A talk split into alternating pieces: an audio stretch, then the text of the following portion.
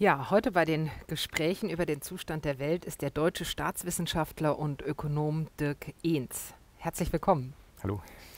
Herr Ehns, Sie haben gerade am Internationalen Institut für Management hier an der Europa-Universität Flensburg die vakante Volkswirtschaftsprofessur vertreten. Sie haben 2014 das Buch Geld und Kritik Geld und Kredit. Kredit. ich bin Literaturwissenschaftlerin. Geld und Kredit, eine europäische Perspektive veröffentlicht und Sie sind Mitglied des Institute for International Political Economy und Sprecher des Vorstands der Samuel Pufendorf Gesellschaft für politische Ökonomie. Das ist eine Gesellschaft, die sich mit der Funktionsweise eines modernen Währungs- und Finanzsystems beschäftigt. Und vor dem Hintergrund der jetzt seit mindestens zehn Jahre andauernden Euro-Krise ist ja Währungs- und Finanzsystem ein Thema, das in der Öffentlichkeit immer wieder breit diskutiert wird, das die meisten aber nicht verstehen. Hm. Und deshalb ähm, haben wir ja die Gelegenheit ergriffen, äh, Sie einzuladen, denn mir geht es genauso. Ähm, ich habe deshalb vor dem Gespräch, habe ich schon gesagt, heute ein bisschen Respekt. Der Gegenstand ist für mich immer sehr komplex und ich habe mir vorgenommen, ich frage einfach so lange immer nach, bis ich es hm. verstanden habe. Ihre These, wenn ich die richtig verstanden habe, lautet, die Krise in der Eurozone kann nur überwunden werden, wenn die Europäische Union eine andere Fiskalpolitik betreibt als bisher. Bleibt alles so, wie es jetzt ist, fahren wir mit hundertprozentiger Sicherheit auf die nächste große Finanz- und Wirtschaftskrise und vielleicht sogar auf den Zerfall des Euro zu. Richtig? Naja, ich würde sagen 99,9, weil so richtig genau weiß man es ja nie, aber ja, die Wahrscheinlichkeit ist sehr These. hoch. Die Wahrscheinlichkeit ist sehr, sehr hoch. Mhm. Okay, dann würde ich äh, das Gespräch eben als Grundkurs in politischer Ökonomie anlegen, in der Hoffnung, dass ich und dann auch unsere Zuhörerinnen und Zuschauerinnen am Ende die Begriffe besser verstehen. Mhm. Und dann steigen wir gleich mal mit einer ganz großen Frage ein. Warum ist Geld wichtig für die Wirtschaft? Ja, okay. Also das ist äh, ja eigentlich die Frage, ähm, weil wir von einer Tauschwirtschaft äh, wahrscheinlich irgendwoher mal gekommen sind, beziehungsweise einer Wirtschaft, wo wir sozusagen gehandelt haben, vielleicht nicht unbedingt im direkten Tausch, aber wir haben Geschenke gegeben, wir haben Steuern gezahlt, wir haben äh, vielleicht auch Familieneinheiten gebildet. Und diese Art von... Steuern von, gezahlt bei der Tauschwirtschaft? Mm, ja, das gab es auch in, in, Naturalsteuern, also vielleicht 10% an die Kirche beispielsweise von der mhm. Produktion mhm. oder an den, den Landbesitzer. Ähm, aber, aber diese Wirtschaftsform ist eine lange Vergangenheit und wir haben eigentlich schon seit inzwischen ein paar hundert Jahren haben wir sehr viel Geld in Umlauf und seit äh, jetzt mehr als 100 Jahren fast schon auch modernes Geld. Das heißt, wir haben auch viel staatliches Geld, ähm, teilweise auch nicht gedecktes Geld. Äh, das gab es auch schon im 19. Jahrhundert. Also was man im modernen Kapitalismus halt hat, ist, dass quasi die, die Ausgaben äh, der Menschen immer mit, mit Geld vermittelt werden. Das heißt also, wir, ähm, ja, wir haben Geld, wir geben das aus und äh, jedes, jeden Euro, den wir ausgeben, führt natürlich zu einem Euro an Einkommen auch woanders. Das heißt also, wir haben eine Wirtschaft, wo wir ganz stark auch äh, die ähm, Arbeitsteilung äh, durchgesetzt haben. Das heißt also, das, was wir selber produzieren, konsumieren wir ja nicht. Das heißt also, als äh, Professor, als Vertretungsprofessor hier in, in, Flensburg kann ich ja nicht meine eigenen Vorlesungen konsumieren. Äh, davon kann ich Sie nicht ja äh, überleben. Das heißt also, genau, ich bekomme Geld, gebe damit das Geld dann entsprechend aus und so sichere ich mir über Geld, sichere ich mir immer den, den Zugriff auf Ressourcen. Ja, also mhm. Also für mich natürlich, um, um kon zu konsumieren letztendlich, das ist sozusagen das ultimative Ziel. Ähm, natürlich möchte ich auch Freizeit haben, aber das heißt natürlich, dass ich eventuell weniger arbeite dann. Und dieser Zugriff auf Ressourcen, der geht immer über Geld. Das heißt also, die, die Geldwirtschaft, die moderne Geldwirtschaft, da wird Geld dazu vermittelt, ähm, die Ressourcen zu kaufen und die, die Macht über, über die Ressourcen wird durch das Geld letztendlich geschaffen. Das heißt also, wir können natürlich Geld bekommen durch Einkommen, aber wir können uns auch verschulden. Ähm, das kann auch der Staat und das kann beispielsweise auch das Ausland. Ähm, und und diese, diese Punkte sind halt fundamental für eine Geldwirtschaft, weil davon vor allem auch die Beschäftigung abhängt ähm, und auch das Bruttoinlandsprodukt. Also unser Bruttonationaleinkommen oder Bruttoinlandsprodukt, bei Bruttonationaleinkommen sieht man das schon besser. Das Bruttonationaleinkommen ist die Summe aller Einkommen. Und damit muss es ja auch die Summe aller Ausgaben sein. Ja? Also das heißt, wenn wir alle weniger Geld ausgeben würden, äh, dann wäre auch das Bruttonationaleinkommen und das Bruttoinlandsprodukt wären wahrscheinlich dann geringer. Ich, äh, ja. ich, muss nochmal zurückfragen. Also Sie haben gesagt, warum ist Geld wichtig? Weil wir mit Geld uns die Ressourcen kaufen. Wir, wir hm. bekommen hm. Geld, wir verdienen Geld oder wir hm. verschulden uns und mit hm. dem Geld bezahlen wir unser Brot oder bezahlen unser Auto oder was auch immer. Hm. Aber Sie haben da zwei Begriffe verwandt, äh, da, da wollte ich hm. nachfragen. Sie haben gesagt, seit 100 Jahren ist modernes Geld im Umlauf und nicht gedecktes Geld. Was bedeutet das? Naja, also vor, vor 150 Jahren vielleicht gab es einen Goldstandard. Das heißt, man hatte eigentlich immer die Erwartung, Gold ist Geld. Und das wird auch immer noch so gedacht, mehr oder weniger, dass man denkt, okay, Geld ist knapp. Und ähm, das äh, ja, Geld ist mehr oder weniger eine Ware. Ähm, und, und Geld ist aber keine Ware, sondern Geld ist ein, ein Konstrukt der, der Rechtsordnung.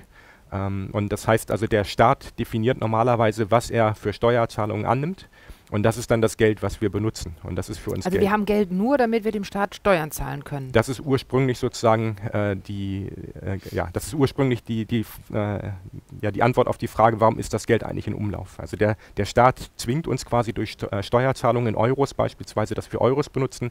Wir könnten natürlich auch immer, wenn wir Euro-Einkommen haben, zur Bank rennen und das in US-Dollar umtauschen. Aber es ist extrem unpraktisch, weil auch die meisten Geschäfte natürlich Mehrwertsteuer bezahlen in Euros. Also deswegen zwingt der Staat indirekt durch seine Macht halt die Leute dann doch die, die nationale Währung zu nutzen. Also der Staat hat eine nationale Währung oder Europa hat eine europäische Währung, Mhm. die wird politisch festgelegt, Genau. ist ein Mhm. Konstrukt Mhm. im Sinne von, ich spreche dem Wert zu Mhm.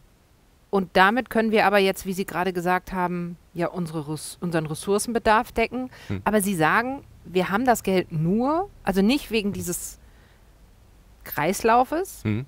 weil das ist ja das, was ich kenne. Man sagt, früher gab es Tauschwirtschaft, aber immer Mhm. mit dem Schwein unterm Arm rumzulaufen, damit man es mit irgendjemandem tauschen kann, ist anstrengend. Mhm. Also habe ich Geldscheine. Das ist, ich weiß nicht, ob das stimmt, aber das ist Mhm. sozusagen die Legende über Geld, die ich ja kenne. Und Mhm. jetzt sagen Sie, nee, Mhm. das Geld gibt es nur, damit der Staat Steuern kriegt. Genau, also was, was die meisten Leute halt kennen, ist diese Geschichte, die auch in den Lehrbüchern steht, dass erst getauscht worden ist und danach hat man gemerkt, dass es praktischer ist, wenn man halt äh, mit, mit Geld bezahlt, weil dann kann man auch äh, vielleicht eine Viertelkuh kaufen und, und muss nicht die volle Kuh irgendwie tauschen gegen irgendwas. Ähm, und diese Geschichte ist aber eigentlich falsch. Also die Anthropologen, die haben sich ja beschäftigt, auch schon seit Jahrzehnten mit der Frage, wie haben wir eigentlich mal gelebt? Und eine Tauschwirtschaft, so wie Sie es jetzt gerade beschrieben haben, dass man quasi zum Markt geht und man tauscht Schweine gegen Brot und Zwiebeln gegen Kühe oder ähnliches, das hat es nie gegeben. Ja, Wie, da- das hat es nie gegeben. es gibt keine einzige Gesellschaft, die so funktioniert hat. Ja, also dann, die Anthropologen sagen das ganz deutlich. Die sagen halt zum Beispiel, dass die Rolle von Geschenken sehr stark war, dass auch der Staat sehr viel umverteilt hat durch Steuerzahlungen oder durch aber gab es denn damals schon einen Staat? Ähm, ja, klar, nur halt sehr begrenzt. Also es gab natürlich auch, auch vor Deutschland gab es ja schon Preußen und ähnliches. Also die hatten natürlich auch äh, Macht und die hatten auch meistens Geld und Schrägstrich Goldmünzen. Aber natürlich war das Budget des Staates äh, lächerlich gering, also vielleicht ein Prozent vom BIP äh, in die Größenordnung, in der Größenordnung. Ähm, heute ist der Staat natürlich sehr viel, sehr viel wichtiger und gibt sehr viel mehr Geld aus und nutzt auch sehr viel mehr Ressourcen, die er natürlich dann uns zur Verfügung stellt, äh, wie beispielsweise halt im Gesundheitssektor oder ähm, im, im ja, Sozialsystem oder im Bildungssystem. Also Geld und Staat hängen zusammen. Genau, Geld und Staat sind fundamental. Und das heißt also, wenn wir über modernes Geld sprechen, ist es halt so, dass der Staat halt sagt, okay, hier ist das Geld, äh, was es gibt. Ähm, die Zentralbank stellt das zur Verfügung. Der Staat hat normalerweise Zugriff darauf. Das heißt, die Zentralbank sagt auch normalerweise von sich, sie wäre das der fiskalische Agent des Staates. Das heißt mehr oder weniger die Bank des Staates. Ja, und das heißt also, der, äh, der Staat nutzt sozusagen die eigene Währung, um Zugriff auf Ressourcen zu erhalten. Und ich, also, ich sage, es ist kompliziert für mich, das vor, mir vorzustellen. Mhm. Das bedeutet, es gibt irgendwann mal an einem Punkt X, wenn es den Euro gibt, Mhm. aber auch da ja nicht, da hatten wir ja D-Mark, die wurde Ja. dann umgewandelt in Euro. Aber Mhm. wird irgendwann eine bestimmte Menge Geld definiert, die im Umlauf ist und dann nimmt Unternehmen A Sich einen Teil davon. Ich kann mir das noch überhaupt nicht vorstellen. Mhm. Ja, wir, wir können gleich nochmal dazu kommen, zu der Kreditschöpfung auch der, der privaten Banken. Aber fundamental ist es halt so, dass, dass wie gesagt, die, die Geldschöpfung des Staates so funktioniert, ähm, dass natürlich, bevor die Steuerzahlungen kommen, muss der Staat erstmal Geld ausgeben, damit überhaupt solches Geld in Umlauf ist. Das heißt also, es gibt ein schönes historisches Beispiel aus dem, äh, aus dem heutigen Ghana, das ist von vor ein paar hundert Jahren. Ähm, ich werde es ein bisschen stilisiert erzählen und, und ähm, aus, aus pädagogischen Gründen sozusagen. Also ähm, die, die engländischen Kolonialherren kamen halt da in diese Region des heutigen Ghana und wollten natürlich eine, eine Siedlung gründen, wussten aber nicht, wie man Landwirtschaft dort betreibt. Also England und Ghana sind nicht so ähnlich von dem äh, Klima und, und von der Flora und Fauna. Und dann haben sie einfach Leute versklavt. Haben halt denen gesagt, sie sollen jetzt was, was anbauen, damit sie da nicht verhungern. So, und die Einheimischen sind natürlich dann, ja, waren nicht erfreut, die sind teilweise weggerannt, ähm, die sind teilweise, haben die sich auch umgebracht, also Selbstmord und sind dadurch da sozusagen weg.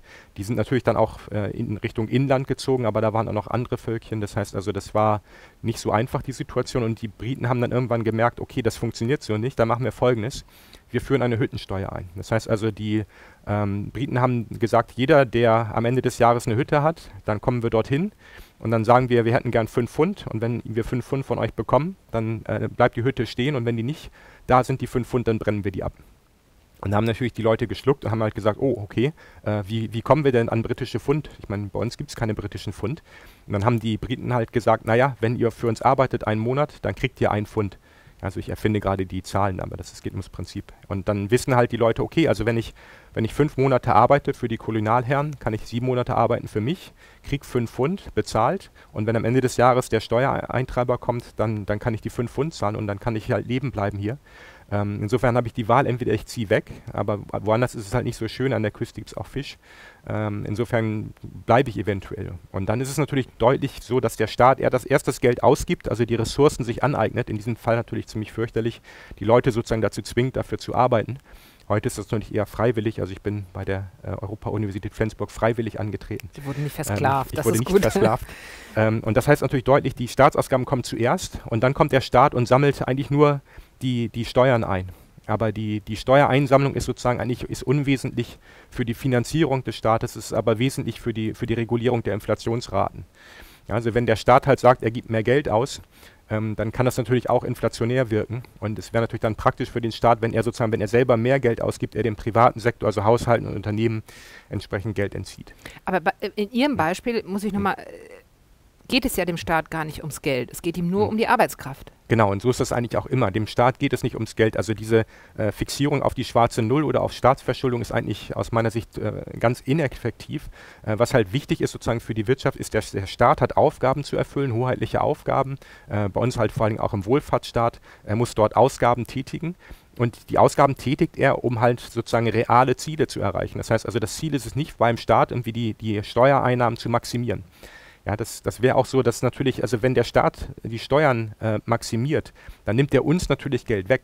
Ja, das heißt also, das ist auch natürlich auch etwas, ähm, wo halt viele Leute nicht genauso hingucken, weil ähm, beispielsweise die deutschen Sparer müssten sich eigentlich darüber beschweren, dass wir in Deutschland eine schwarze Null haben. Ja, eine schwarze Null bedeutet in der Fiskalpolitik, dass der Staat Steuern hat, die höher sind als die Staatsausgaben. Das heißt also, wenn wir alle Haushalte in Deutschland betrachten, wir bekommen Geld vom Staat über Staatsausgaben, aber wir zahlen noch mehr an den Staat zurück. Das heißt also, der Staat raubt uns sozusagen, na was heißt er raubt, aber er zwingt uns sozusagen unser, unser Geldvermögen zu reduzieren und er reduziert unser Einkommen äh, und das ist natürlich etwas, was für die Wirtschaft nicht unbedingt gut ist. Also wir könnten natürlich mehr Geld ausgeben, wenn der Staat uns nicht so viel Geld wegnehmen würde.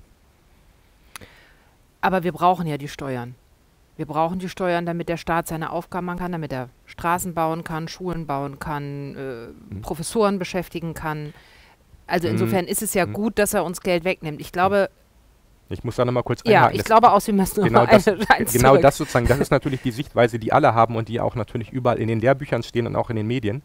Aber das Problem damit ist, das stimmt nicht. Der Staat gibt erst Geld aus und danach sammelt er das über Steuern wieder ein. Und das ist halt auch, wenn man sich das anguckt, beispielsweise die, die deutsche Bundesregierung, wenn man sich anguckt, wie, wie die sich sozusagen äh, in der Geldausgabe verhält, na, die können halt Staatsausleihen ausgeben. Und wenn man sich anguckt, die Staatsan, äh, äh, schon die Staatsanleihen, ähm, äh, die Staatsanleihen, wenn man sich anguckt, wer die kauft, nicht wir, sondern die Staatsanleihen werden gekauft von einem gewissen Bankenkonsortium. Das kann man online auch nachgucken, welche das sind, auf dem sogenannten Primärmarkt. Und diese Banken äh, müssen Zentralbankgeld an den Staat geben. Und das Zentralbankgeld kommt immer ultimativ von der Europäischen Zentralbank. Insofern, wenn der deutsche Staat sozusagen Geld ausgibt, dann, dann kann er natürlich auch auf Steuereinnahmen zurückgreifen, wenn er das möchte sozusagen. Er muss es aber nicht. Ja, also die logische Konsequenz ist daraus, dass man halt sagt, okay, wenn der Staat Geld ausgibt, dann emittiert er Staatsanleihen, verkauft die mehr oder weniger mit dem Geld, äh, verkauft die an die Banken, die halt das Geld der EZB dazu benutzen, was sie sich vorher geliehen haben. Und wenn der Staat Steuern einnimmt, dann zahlt er diese Staatsanleihen wieder zurück. Ich bin jetzt hm. tatsächlich hm. an dem Punkt, dass ich es nicht verstehe. Warum? Was hm. ist der, was ist also ich habe jetzt verstanden, Geld und Staat hängen miteinander zusammen, mhm. aber offensichtlich braucht der Staat eigentlich die Arbeitskraft und nicht das Geld, weil er gibt das Geld erst aus und nimmt es sich dann ein. Mhm. Das ist doch dann aus meiner Hausfrauenperspektive unsinnig. Dann, also ich meine, hm. erst Geld rauszugeben, um es sich dann von den Leuten wieder zu holen. Hm. Ich verstehe den Punkt nicht, auf den hm. Sie hinaus wollen. Okay, also der, der Punkt ist folgendes. Der, der Staat, also wir können ja mal anfangen mit einer Wirtschaft und wir fangen bei Null mit an. Ein Beispiel, genau, genau ein ganz konkret. Ja, also mhm. wir beide, wir machen jetzt hier einen neuen Staat und jetzt äh, haben wir eine Regierung und äh, vielleicht sind Sie Zentralbankchefin und ich bin, bin Finanzminister dann sage ich, okay, jetzt möchte ich Geld ausgeben für unseren neuen Staat und möchte vielleicht äh, eine ne Tasse Tee kaufen. So, wir haben kein Geld, wir sind aber beide Staat, insofern können wir festlegen, wir machen jetzt den, den Flenso. Ja, der Flenso ist jetzt die neue Währung und jetzt müssen wir uns darüber im Klaren sein, wie geben wir den aus. Naja, dann machen wir das so. Ähm, ich mache einen kleinen Zettel und schreibe darauf Staatsanleihe. Ich verspreche dem Halter dieses Zettels, dass ich am Ende des Jahres äh, 10 Flenso an den Halter dieses äh, Zettels äh, auszahle als Staat. So, dann gebe ich Ihnen den Zettel, dann sagen Sie, ah, okay, das ist quasi ein Zahlungsversprechen, dagegen kann ich Geld rausgeben. Aber ich habe doch gar kein Geld. So, und jetzt gehen Sie an Ihren Computer, haben Sie so eine Art Excel-Tabelle und dann sagen Sie, okay, ich mache hier mal einen Eintrag, Konto 01, äh, Finanzministerium und jetzt schreiben Sie da einfach 10 hin auf der Excel-Tabelle. Und so entsteht modernes Geld. Die EZB macht nichts anderes. Ja, das heißt also, die moderne Geldschöpfung äh, funktioniert am Computer über Software. Das ist wie so eine Art riesige Excel-Tabelle. Und dann kann ich sozusagen halt sagen, okay, jetzt wo ich das Geld habe auf meinem Konto bei der Zentralbank, jetzt kann ich es ausgeben. Aber okay, das ist eine schöne Vorstellung. Ich könnte mir mit Excel mein eigenes Geld machen, hm. aber wenn diese zehn Flenso am Ende tatsächlich zu dem gehen sollen, der die Tasse produziert hat, ja. hm. und der möchte dann den Flenso in Münzen haben, mit hm. denen er sich was macht, dann ist es doch reales Geld ja, in dem Moment. Und wo hm. kommt das her? Naja, aus der, aus der Buchhaltung sozusagen. Also das heißt, natürlich müssen wir jetzt über die Regeln diskutieren, dass, dass Sie als Zentralbank halt an Banken auch Bargeld auszahlen können. Das heißt also, die Banken können sich sozusagen dann von der Zentralbank Geld leihen und das sozusagen auch sich in Bar auszahlen lassen. Und dann sind wir schon beim modernen Geld und sind es eigentlich schon auch dann komplett eigentlich. Und so funktioniert es heute auch. Also die, Aber das gibt es eigentlich gar nicht, das Geld. Ja, also natürlich gibt es das Geld. Also das Geld ist virtuell und das war schon auch schon seit Jahrzehnten. Man spricht jetzt immer vom digitalen Geld, als wenn das was Neues wäre, aber schon zu Bundesbankzeiten hatten die, die Banken hatten Konten bei der Bundesbank. Das war alles virtuell. Ja, also, also nochmal, ich habe bei mein, meiner Excel-Tabelle 10 hm. Flenso und genau. die überführe ich in irgendeine Form von Materialität. Ne? Nein, also genau. die bekommt dann, ich muss ja am Ende hm. den Produzenten bezahlen. Dem, genau.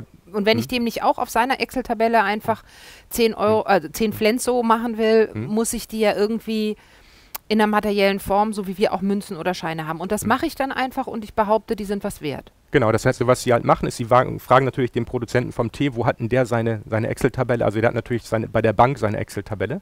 Das heißt also, die Banken verwalten quasi unsere Excel-Tabellen.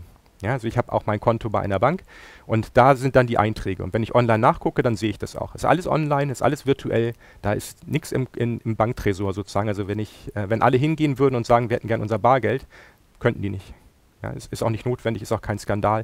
Äh, nach ein paar Tagen könnten sie. Das haben wir institutionell so eingerichtet. Aber, aber nochmal zu dem Beispiel zurück. Also die, dann sage ich quasi, ich weise meine Zentralbank an als Staat, als, als fiskalische Bank des Staates. Bitte überweisen Sie doch bitte der Bank von dem Kollegen, der hier den Tee produziert, überweisen Sie ihm den doch mal das Geld. Und dann weiß halt die Bank, okay, ich habe gerade 10 Euro, 10, schon 10 Flenso bekommen auf meinem Zentralbankkonto, dann kann ich auch meinem Kunden 10, 10, 10 Flenso gut schreiben als Einlage auf, seinem, auf seiner Excel-Tabelle. Ja, also die Bank macht dann auch folgendes, sie geht zur Excel-Tabelle, Kundennummer 003, ja, der, der Produzent von Tee, und dann schreibt sie da auch nochmal 10, 10 Flenso hin in die Excel-Tabelle. Und jetzt machen wir nur noch eine Bedingung. Jetzt sagen wir als Zentralbank, jetzt sagen Sie als Zentralbank, okay, sagen Sie zur Bank, äh, wenn ihr wollt, könnt ihr eurer Zentralbank Guthaben in Flenso, könnt ihr euch auch bar auszahlen lassen. Genau. Ja, dass wenn jetzt der Kollege zur Bank geht und sagt, ich hätte gern Cash, ja, ich hätte gern Bargeld, dann sagt die Zentralbank, äh, dann sagt die Bank von, von dem Kollegen, sagt, Augenblick, dreht sich kurz um, weist die Zentralbank an, bitte kurz mit dem Panzerwagen vorbeikommen und die 10 Flenso abliefern, weil der möchte die ausgezahlt haben. Und dann ist das äh, System letztendlich komplett. Und das ist sozusagen, die, diese Art von virtueller Geldschöpfung haben wir schon seit Jahrzehnten.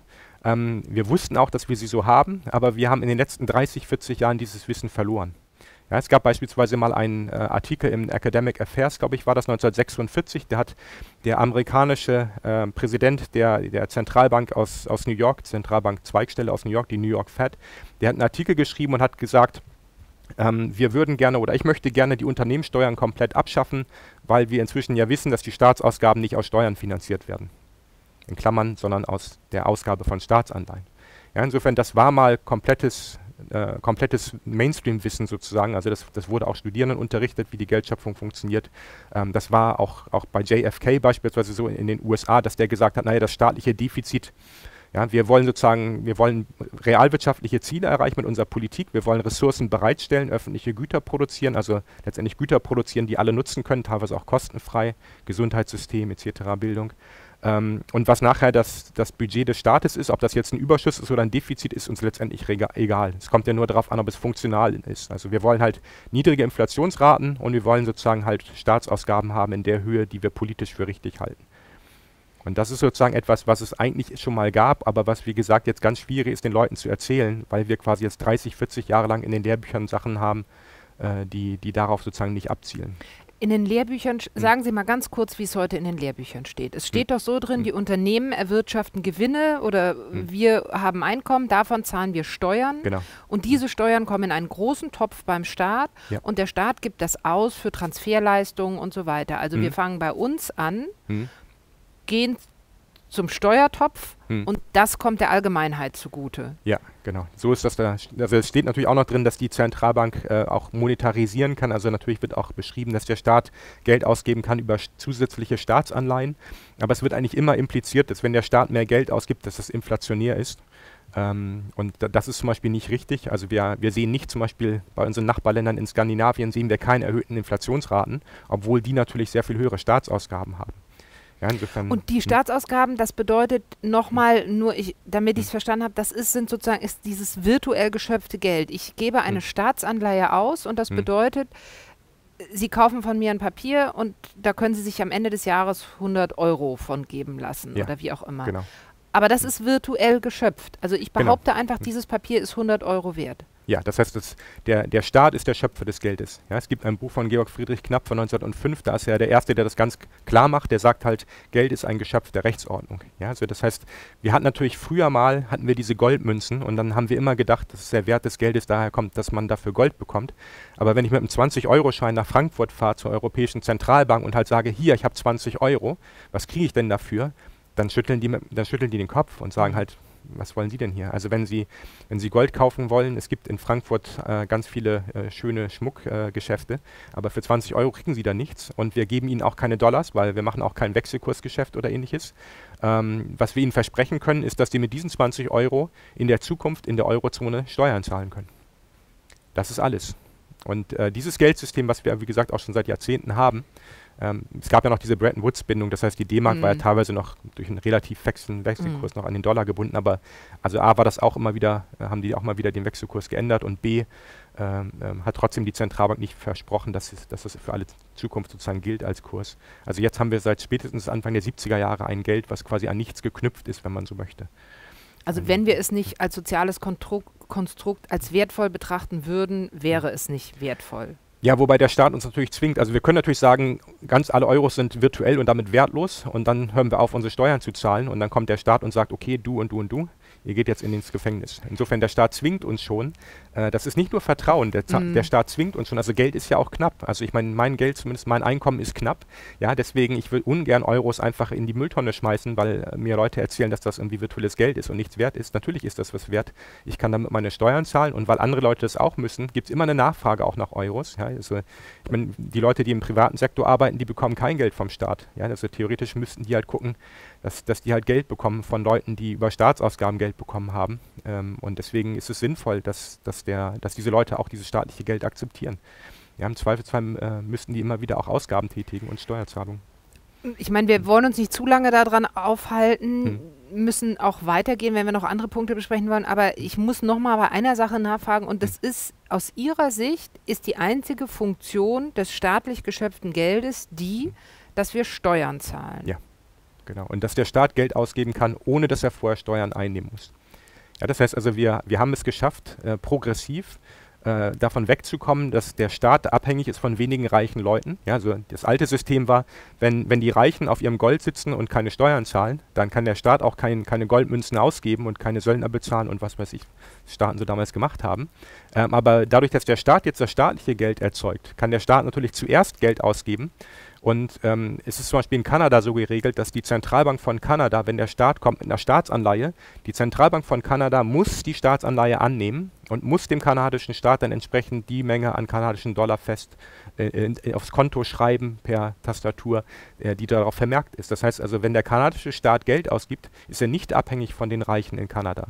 Und das ist eigentlich eine progressive Entwicklung gewesen, dass die sozusagen auch ohne das wären die Wohlfahrtsstaaten nie, äh, äh, nie auf die Welt gekommen, weil natürlich sonst immer die Reichen hätten sagen können, wir verschieben unsere Steuern und zahlen nicht oder, oder wie das jetzt auch gerade publik wurde, dass die dann in die gehen in die, in die Tax Havens, also die mm. gehen in die Steueroasen. Mm ähm, dann hätte man natürlich diese Wohlfahrtsstaaten niemals hätte aufziehen können. Das heißt also, diese Art des modernen Gelds ist, ist, ganz stark auch verknüpft mit den heutigen Wohlfahrtsstaaten, die nicht zu halten wären, wenn man umstellen würde auf irgendwelche Währungen wie beispielsweise Bitcoin.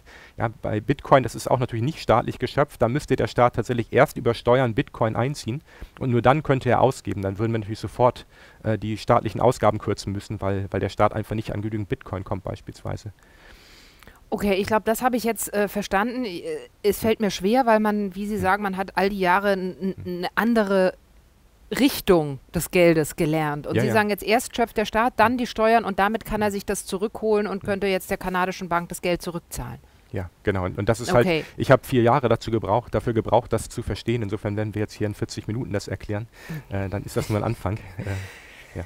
Ähm, und das bedeutet aber, wenn Sie sagen, Sie haben vier Jahre gebraucht, um das zu verstehen, ähm, Sie liegen mit dieser Art der Einschätzung quer zur deutschen und nationalen oder internationalen hm. Ökonomie? Ähm, teils. Also ich würde halt behaupten, zum Beispiel die, die Geldschöpfung der Banken, da bin ich auf Seite der Bundesbank oder andersrum, die Bundesbank hat jetzt letztes Jahr etwas veröffentlicht, was genau diese Geldschöpfung als äh, ja, als, äh, als Bilanzverlängerung, als Eintrag im Kontensystem der Banken äh, sieht, hat das bestätigt. Äh, die mhm. Bank of England, die britische Zentralbank, hat das 2014 schon getan. Also ähm, im internationalen Bereich habe ich viele Leute, die halt sagen, nein, das ist genau so, du hast recht. Äh, und das, was du schreibst, ist auch nicht unbedingt neu. Und die verweisen dann auf die alten äh, Schriften aus, aus vor 50 Jahren, vor 100 Jahren. Ähm, aber natürlich die deutschen Lehrbücher beispielsweise, auch die internationalen Lehrbücher, die sind teilweise noch voll mit diesen Ideen, dass zum Beispiel die Ersparnisse äh, die Investitionen finanzieren, dass der Staat sich sozusagen halt Geld äh, aneignen muss über Steuern, dass wenn der Staat mehr Geld ausgibt, dass das dann immer inflationär ist. Da sind diese Ideen halt noch, noch eigentlich fast alle drin. Und deswegen versuche ich sozusagen halt jetzt äh, auch mit der Pufendorf-Gesellschaft, mit, mit Veröffentlichungen die Leute darauf aufmerksam zu machen, dass, dass man das auch anders sehen kann und dass es wahrscheinlich auch andersrum mehr Sinn macht, äh, als so wie es in den Lehrbüchern drinsteht. Insofern geht es mir da eigentlich um Aufklärung. Ähm, warum ist das so wichtig? Um, wir haben ja gesagt, eigentlich ist das Gesprächsthema, wir tasten uns da langsam hin und wir haben Zeit, das ist auch wichtig. Aber das Ziel war ja zu sagen, wir haben eine Euro-Krise und mhm. Sie schlagen vor, man muss anders äh, die Fiskalpolitik gestalten. Mhm. Und die Frage, wo kommt das Geld her, ist sozusagen der erste Grundstein Ihrer Argumentation dahin. Ja, genau. Warum ist dieser Grundstein in Ihrer Argumentation so wichtig? Hm, okay, also das, was wir eigentlich gemacht haben in der, in der Eurozone, ist, dass wir ein System aufgebaut haben, wo wir gesagt haben, Staatsverschuldung ist schlecht und muss reglementiert werden und Privatverschuldung ist völlig unproblematisch und das kann laufen, wie es möchte. Ja, also das heißt, es gibt Euro-Regeln in Maastricht, äh, Stabilitäts- und Wachstumspakt beispielsweise, das, wird, das Defizit des Staates wird begrenzt auf 3 Prozent. Mhm. Und ähm, beim privaten Sektor wird überhaupt nichts begrenzt. Ja? Also wenn sich die Spanier und Iren verschulden möchten, um, um so eine Art Immobilienblase da aufzubauen, ist gar kein Problem. Da gibt es keine europäische Regel gegen. Das heißt also, aus meiner Sicht hat man beim Aufbau des Euros vergessen, dass eigentlich Staaten nicht pleite gehen können und dass das auch eigentlich eine gute Idee ist. Das heißt, wenn wir uns die Krise mal angucken, nur in der Eurozone sind bei den Ländern mit höherer Staatsverschuldung die Zinsen hochgegangen in der Krise. Ja, weil das Vertrauen weg war, dass diese Staaten die Verschuldung bedienen können. Das heißt also, nur in der Eurozone ähm, kann die Zentralbank den Staaten nicht direkt helfen. Ja, das heißt, das, was in Kanada geht, dass sogar die Zentralbank dem Staat helfen muss und dass ganz klar die Zentralbank die Bank des Staates ist. In den USA ist es auch ein bisschen indirekter, aber die Zentralbank unterstützt immer den, den Bundesstaat, also die Bundesregierung in Washington und sagt halt, naja, im Zweifelsfall kaufen wir die Staatsanleihen an und dann gibt es auch kein Ausfallrisiko mehr. Während halt die EZB nie sowas gesagt hat und immer gesagt hat, naja, also wenn ihr Griechen da wie die Steuereinnahmen brechen euch weg in der Krise, ja, und dann steigt natürlich die Staatsverschuldung und dann müsst ihr natürlich immer größeren Haushalt, äh, immer größeren Posten eures, eures Haushalts dann für, für Steuerzahlungen, äh, für, für Zinszahlungen verwenden. Das kann natürlich irgendwann schief gehen und da haben wir sozusagen Fehler gemacht und wir haben halt äh, die Eurozone aufgebaut mit der Idee, dass sozusagen die Finanzmärkte top funktionieren und die Banken und die private Verschuldung und dass der Staat sozusagen eigentlich nicht pleite gehen kann und dann auch in der Krise sozusagen halt benötigt wird als die Institution, die nicht pleite gehen kann und die auch mit zusätzlichen Ausgaben dann die Wirtschaft stabilisiert, wenn der private Sektor weniger Ausgaben tätigt. Das ist eigentlich das, was, was wir sozusagen ver, äh, vermasselt haben, ganz einfach, äh, auch vor allen Dingen in der, in der wirtschaftswissenschaftlichen Beratung. Weil, ich habe es noch nicht ganz genau verstanden, wir haben weil wir nicht diese virtuelle Geldschöpfung mitgedacht haben und gedacht haben, die Griechen können nicht pleite gehen, die können sich ja jederzeit Geld holen. Beziehungsweise weil wir die Eurozone nicht so konstruiert haben. Hm. Wo ist der genaue Unterschied in dieser Vorstellung der virtuellen Geldschöpfung zur Eurozone. Hm. Habe ich noch nicht ganz verstanden. Okay, also in Kanada ist es halt so, dass wenn die, äh, wenn eine Krise kommt, eine Wirtschaftskrise, wie auch in den USA, aber Kanada ist netter als Beispiel, dann da in der Krise brechen immer die Steuereinnahmen ein. So, und da könnte man ja Weil sagen. die Leute arbeitslos werden. So. Mhm. Genau. Und, okay. und dann, dann ja, könnte man ja auf die Idee kommen und sagen, naja, ob der Staat dann seine Schulden zurückzahlen kann. Naja, wenn man halt weiß, dass der Staat immer wieder an Geld kommt, indem er einfach quasi eine Staatsanleihe hier einfach als Papier entwickelt und das dann an die Zentralbank weiterreicht und die Zentralbank schreibt ihnen auf seinem Konto dann entsprechend Geld gut, ja, dann wie soll der Staat denn da pleite der gehen? Der hat unendlich ja, Geld, theoretisch. Hat, der, genau, der Staat ist Schöpfer des Geldes, ja, und er, er kann nicht pleite gehen und wenn er, wenn er möchte, kann er immer an Staatsgeld bekommen, äh, kommen. Und in der, schon in der Eurozone hat die EZB genau diese Rolle halt nicht ausgefüllt, bis irgendwann Mario Draghi gesagt hat, doch, ne, ähm, er wird halt tun, was auch immer nötig ist. Also im Zweifelsfall würde auch die, die Europäische Zentralbank zumindest indirekt die Staatsanleihen kaufen, die schon auf dem Markt sind. Aber das nimmt natürlich den Investoren das Risiko. Ja, also wenn ich als, als Investor eine Staatsanleihe habe und ich weiß, im Zweifelsfall kann ich die an die Zentralbank verkaufen zum Nennwert, also zu, zu dem, was da draufsteht, sozusagen, was ich bekomme in Zukunft oder ein bisschen weniger abzüglich der Zinsen, dann, dann sage ich natürlich, okay, ich, ich habe keine Panik. Das, das, das wird, ich werde genau diese Summe auch bekommen ähm, kein Problem. Aber wenn natürlich die Griechen halt äh, große Defizite haben und die EZB sich weigert, griechische Staatsanleihen anzukaufen, kann es natürlich sein, dass wenn keine Bank und keiner, kein Haushalt das noch kaufen möchte, dass dann natürlich der Wert dieser Staatsanleihe gegen Null sinkt. Ja, und weil nämlich die griechische Regierung sich kein frisches Geld besorgen kann bei der EZB, weil die halt sagen, nein, tut mir leid, wir kaufen direkt keine Staatsanleihen an.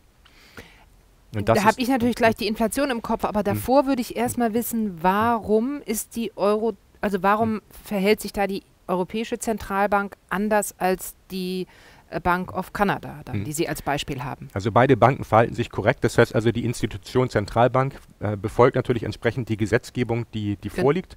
Und wie gesagt, der kanadischen Zentralbank ist das sogar verboten, sowas abzulehnen. Das heißt, die müssen das Geld äh, dem, der kanadischen Regierung gutschreiben, in gewissem Ausmaß, aber das ist relativ Also da ist die Gen Gesetzgebung anders im, in genau. Kanada versus äh, Eurozone. Eurozone. Und bei der Eurozone gibt es ja dieses Finanzierungsverbot, die, äh, ich glaube, das ist Artikel 123, der besagt letztendlich, dass die Europäische Zentralbank nicht direkt von den Regierungen Staatsanleihen kaufen darf. Insofern hatten die sozusagen so ein bisschen das Problem, die, die konnten nicht. Ja, und, und, warum ist das reingekommen in das Gesetz? Also das war hm. damals so gängige ökonomische Vorstellung. Oder ähm, woher kommt das? Ja, der Euro ist ja ein Experiment. Wir haben zum ersten Mal eigentlich äh, eine größere entwickelte Anzahl von Ländern, die halt sagt, wir wollten gerne eine Währungsunion machen. Und das ist natürlich so, wenn man jetzt sagt, ähm, alle Länder sozusagen dürfen ihre Staatsanleihen direkt an die, an die EZB verkaufen und kriegen dafür Geld, dann werden wahrscheinlich die Länder irgendwann realisieren, dass das bedeutet, wenn sie also mehr ausgeben wollen, müssten sie nur mehr Staatsanleihen schaffen und das dann an die EZB weitergeben, die sich nicht dagegen wehren kann. Und dann geben sie, dann ist natürlich klar, dann geben alle Länder mehr Geld aus. Also das ist natürlich, das geht nicht. Also man kann nicht ein, ein, ein Währungssystem haben, wo alle Regierungen einfach die Staatsausgaben in die Höhe ziehen können, ohne dass sie gestoppt werden von irgendwem. Insofern, wir brauchen schon sowas wie den Stabilitäts- und Wachstumspakt, dass wir halt sagen, okay, die, die Staatsausgaben, die dürfen sozusagen nicht in unbegrenzter Höhe steigen. Da muss es sozusagen halt, äh, muss es halt ein Limit geben. Äh, Nochmal kurz, warum geht das in Kanada? Ähm, in Kanada geht das, weil die ähm, Kanadier, ähm, ich muss kurz überlegen, das ist eine gute Frage. ähm, ja, die, die, die Kanadier haben natürlich, die haben eine Bundesregierung und die haben sofort auch die politische Verantwortung. Das heißt also, wenn zum Beispiel hm, okay. die kanadische Regierung viel mehr Geld ausgibt, dann wird die Inflationsrate steigen und das werden die Kanadier blöd finden und dann werden sie diese Regierung abwählen. Ja, und gleichzeitig werden natürlich auch noch die, die könnten natürlich die Steuern noch erhöhen, aber das ist auch unpopulär. Insofern, also auf nationaler Ebene gibt es keinen Anreiz. Hat was mit der nationalen Ebene zu tun. Genau, und in, wenn, wenn, natürlich hm. nur, wenn nur Griechenland die Staatsausgaben erhöht, ja, weil die als hm. Erste rausfinden, vielleicht ein blödes Beispiel jetzt, dann nehmen wir mal Belgien. Also wenn nur die Belgier jetzt erstmal herausfinden, okay, wenn wir jetzt also die Staatsausgaben erhöhen, dann macht das eigentlich nichts in Anführungsstrichen, dann können wir mehr Geld ausgeben, können mehr auf mehr Ressourcen zugreifen und haben natürlich dann für unsere Wählerinnen und Wähler ein besseres Leben ja, weil wir sozusagen mehr Ressourcen mobilisieren und mehr öffentliche Güter produzieren. Und dann ist natürlich klar, die deutschen Wähler oder die spanischen Wähler finden das wahrscheinlich blöd, sozusagen, dass sie immer mehr exportieren nach Belgien, die sich sozusagen dann auf die Ressourcen stürzen und die konsumieren. Und ähm, ja, da ist natürlich das ein politisches Problem, weil natürlich die belgischen Politiker nicht abhängen von den deutschen und spanischen Wählern. Also das ist das Problem, dass sozusagen eine Währung für verschiedene Länder geschaffen wurde in einem Mhm. politischen Verbund. Genau, das heißt also ähnlich wie auch in Deutschland ist zum Beispiel so, ist die, die Bundesländer müssen auch einen ausgeglichenen Haushalt haben. Die dürfen nämlich auch nicht ihre Staatsausgaben einfach so in die Höhe ziehen, Mhm. ja, weil das auch natürlich irgendwann zu mehr Inflation führen würde. Und ähm, da kommt es natürlich dann auch dazu sozusagen, dass der Zentralstaat, also die Bundesrepublik, dann Macht hat gegenüber den Bundesländern aufgrund der Tatsache, dass die halt einen ausgeglichenen Haushalt haben müssen. Hm. Ja, das ist, das ist auch anders, wie gesagt, das geht nicht anders, weil sonst gibt es einen Anreiz für, für die staatlichen Behörden, auf, auf welcher Ebene auch immer die Staatsausgaben ins Unendliche zu, zu erhöhen, um damit sozusagen die Wähler zufriedenzustellen. Und deswegen braucht man halt, man braucht einen Mechanismus, der das letztendlich begrenzt in, in einem Währungsraum. Aber nicht so rigide, wie wir Genau. das tun? Das ist genau richtig. Das heißt also, man müsste natürlich eigentlich sagen, also in, in guten Zeiten ist 3% ganz okay, ja, Pi mal Daumen. Aber in schlechten Zeiten, da kann man auch mal ein Defizit haben von 10%, weil das zum Beispiel in Griechenland die Steuereinnahmen einbrechen. Das liegt ja nicht an der griechischen Regierung, sondern das ist einfach die, die Weltfinanzkrise von 2008, 2009. Ja, und dann, dann muss man natürlich einfach sagen, okay, dann müssen sozusagen diese Defizitgrenzen müssen dann halt in der Krise angehoben werden. Da darf auch mal ein Defizit von 10% bei rauskommen. Das könnte man zum Beispiel machen. Hm. Ja, dann wäre das System natürlich wesentlich sinnvoller. Das heißt also auch in Deutschland, die Bundesrepublik hätte, hatte ja auch teilweise Defizite, die mal ein bisschen heftiger ausgefallen sind. Da sozusagen ist das Problem, man darf diese Defizite nicht zu stark regulieren, nicht zu stark begrenzen. Und da müsste, da müsste mehr Flexibilität her. Das ist, wäre eine Möglichkeit. Okay, wir sind jetzt eigentlich schon in unserem, wir hatten uns ja einen Plan gemacht, weil es so komplex Mhm. ist und sind aber äh, in diesem Versuch zu verstehen, äh, wie sind die Staatsanleihen und die Steuern, wie hängen die sozusagen äh, Steuern, Staatsanleihen, Geld zusammen und wie Mhm. ist das in der Eurozone, sind wir ein bisschen davon abgekommen. Mhm. Eigentlich wollten wir ja besprechen, woher kommt das Geld? Welche Hm. Möglichkeiten gibt es? Hm. Sie haben gesagt, der Staat, eigentlich haben wir nur über eine Möglichkeit bisher gesprochen, Genau. glaube ich, oder? Wir haben Mhm. darüber geredet, dass der Staat über Staatsanleihen Geld äh, besorgen kann. Ja, es gibt ja. aber noch andere Möglichkeiten, Hm. private Möglichkeiten oder Export. Also Hm. Darüber hinaus, vielleicht können Sie das nochmal erläutern. Mhm. Woher kommt das Geld? Okay, ja, woher kommt das Geld? Also wie gesagt, den Staat hatten wir jetzt schon, wobei Mhm. nochmal, ich möchte nochmal kurz ergänzen, natürlich, also Staatsausgaben führen natürlich immer zu Privateinkommen. Ja, insofern, also ganz generell, ähm, die, die, äh, die Staatsausgaben führen, führen immer zu einer Erhöhung des, des privaten Vermögens. Das heißt also, wenn der Staat äh, mir äh, mein Gehalt bezahlt, dann äh, habe ich erstmal eine Ersparnis genau in Höhe der Staatsausgaben. Ja, das heißt also erstmal ist es relativ praktisch aus funktionaler Sicht, dass wenn der Staat Geld ausgibt, wir sozusagen halt reicher sind, weil natürlich dann die Wirtschaft besser läuft. Ist das auch so, wenn der Staat Schulen baut? Ja klar, also wenn der Hm. Staat Bauarbeiter bezahlt, dann kriegen Ach die so, natürlich hm. auch Einkommen, dann haben die auch entsprechende Ersparnis. Wenn die ihr Einkommen dann wieder ausgeben, dann wandert die Ersparnis sozusagen woanders hin. Aber ein Einkommen, was ich nicht ausgebe, ist erstmal natürlich immer eine Ersparnis für mich. Also deswegen die, das Grundproblem unserer Wirtschaft, einer monetären Wirtschaft, ist ja normalerweise nicht, dass wir Vollbeschäftigung haben und, und nicht mehr wissen, wo wir die Leute herholen können, sondern wir haben ja eigentlich ja immer Arbeitslosigkeit. Das heißt also eigentlich ist das Problem einer modernen Geldwirtschaft, wie wird man diese Arbeitslosigkeit los? Und normalerweise ist die Antwort darauf, naja, wir brauchen halt höhere Ausgaben, dann können die Unternehmen auch mehr Leute einstellen oder dann beschäftigt der Staat halt mehr Leute. Das ist klassisch Keynes, ne? Das ist Oder- klassisch keynesianische Theorie. Mhm. Ja, und die, also wenn man halt sagt, der Staat macht eigentlich immer, der fährt immer nur eine schwarze Null, das heißt, der Staat balanciert immer nur sozusagen so, dass Staatsausgaben, Steuern gleich sind, dann wird natürlich die Veränderung der Beschäftigung nur noch von zwei Sektoren abhängig sein, nämlich vom privaten Sektor, Haushalte und Unternehmen und deren Geldschöpfung und vom Ausland. Und das könnte ich ja kurz nochmal Mhm, erläutern. Gerne. Das heißt also, wenn, wenn wir zur Bank gehen und halt sagen, ich brauche irgendwie einen Kredit, weil ich äh, gerne ein Haus kaufen wollt, äh, würde, ähm, das heißt also, wenn man zum Beispiel kleine Kinder hat, dann möchte man ja wahrscheinlich äh, nicht irgendwie sparen, bis man 80 ist und sich dann ein Haus kaufen, und, äh, sondern andersrum natürlich halt erst das Haus kaufen, das dann abbezahlen, damit man mit den Kindern dann im Haus ist. Und nachher, wenn man ein bisschen älter ist, kann man dann in eine kleinere Wohnung gehen. Also deswegen, diese Kreditschöpfung macht schon Sinn. Ja, das ist gut für die Leute, wenn es sozusagen in diese Richtung geht. Ähm, und dann ist es natürlich so, dass die Banken dann sagen, okay, wenn Sicherheiten vorliegen und, und wenn die Bonität gut ist, dann äh, können wir einen Kreditvertrag machen. Und der Kreditvertrag führt dann dazu, dass auf meinem Konto als Kreditnehmer dann entsprechend, äh, sagen wir, 200.000 Euro äh, gutgeschrieben werden. Ja, da muss ich natürlich auch Zinsen zahlen. Für mich ist das Verschuldung. Und die Bank schreibt mir das sozusagen in der Excel-Tabelle der Bank, schreibt mir das natürlich dann einfach gut. Ja, das heißt, wenn ich In dann online virtuellen Tabelle. Genau, ja, und, und klar, wenn, wenn die Bank sozusagen an, an Bargeld kommen muss, weil ich das äh, abhebe, dann sagt die Bank wahrscheinlich zur Zentralbank, guck mal hier, wir haben Immobilienkredit, der ist ziemlich sicher, können wir den als Sicherheit benutzen und uns Bargeld leihen von euch. Ja, also deswegen, das würde auch funktionieren. Also wie gesagt, das ist kein skandalöser Vorgang, sondern so funktioniert das schon seit, seit Jahrzehnten, ähm, in einigen Fällen auch seit Jahrhunderten schon. Ähm, und so können sozusagen die Banken dann zusätzliches Geld schöpfen. Und das ist natürlich dann auch so, dass wenn, wenn ich dann mehr Geld ausgebe und keiner, keiner hat weniger Geld, dann ist es wahrscheinlich auch ein kleines bisschen inflationär wenn das in größerem Maßstab stattfindet. Das heißt also, wenn wir uns die Zeit angucken in der Euro-Krise, äh, vor der Euro-Krise, in Spanien, Irland hatten wir zum Beispiel sehr viel Kreditgeldschöpfung im privaten Sektor, weil die Leute alle gedacht haben, dass die Immobilienpreise immer weiter steigen. Dann haben die natürlich gedacht, okay, wenn ich mich verschulde zu relativ niedrigen Zinsen und der, äh, das Wachstum meiner Wohnung, das mhm. Preiswachstum ist sehr viel höher. Also ich habe 2002, 2003 in Barcelona gelebt und dann habe ich irgendwann mal in der Zeitung gelesen, dass 2002 in El Born, das ist ein Stadtteil von Barcelona, da sind die Immobilienpreise sind um 100 Prozent nach oben gestiegen innerhalb von einem Jahr. Wahnsinn. Ist ja klar, wenn ich zu 5% Zins mir mhm. Kredit besorgen kann und dann kaufe ich eine Immobilie, die im Preis um 100% hochgeht in einem Jahr, mhm. dann gibt es natürlich kaum Anreize auch für die Banken, das zu unterbinden, weil die halt denken, na, wenn der nicht zurückzahlen kann, umso besser, dann kriegen wir die Immobilie und können die verkaufen, dann machen wir noch mehr Gewinn. Und das hat aber natürlich dazu geführt, dass natürlich in Spanien und Irland sehr viel mehr Geld geschöpft worden ist. Dadurch sind mehr Ausgaben getätigt worden, dadurch hatten wir viel höhere Einkommen auch. Und wenn die Ausgaben steigen, dann äh, führt es natürlich auch dazu, dass wahrscheinlich so langsam, aber sicher die Inflationsraten hochgehen. Ja, das, das führt auch, das ist auch in Spanien so gewesen, der Bausektor brummt. Ja, die wussten, die Unternehmer wussten gar nicht mehr, woher sie die Leute holen sollen. Das heißt also, die haben halt gesagt, ähm, wir haben volle Auftragsbücher für die nächsten vier Jahre und dann kommt auch ein Kunde und hätte gern ein Projekt, ja, vielleicht in mhm. zwei Jahren.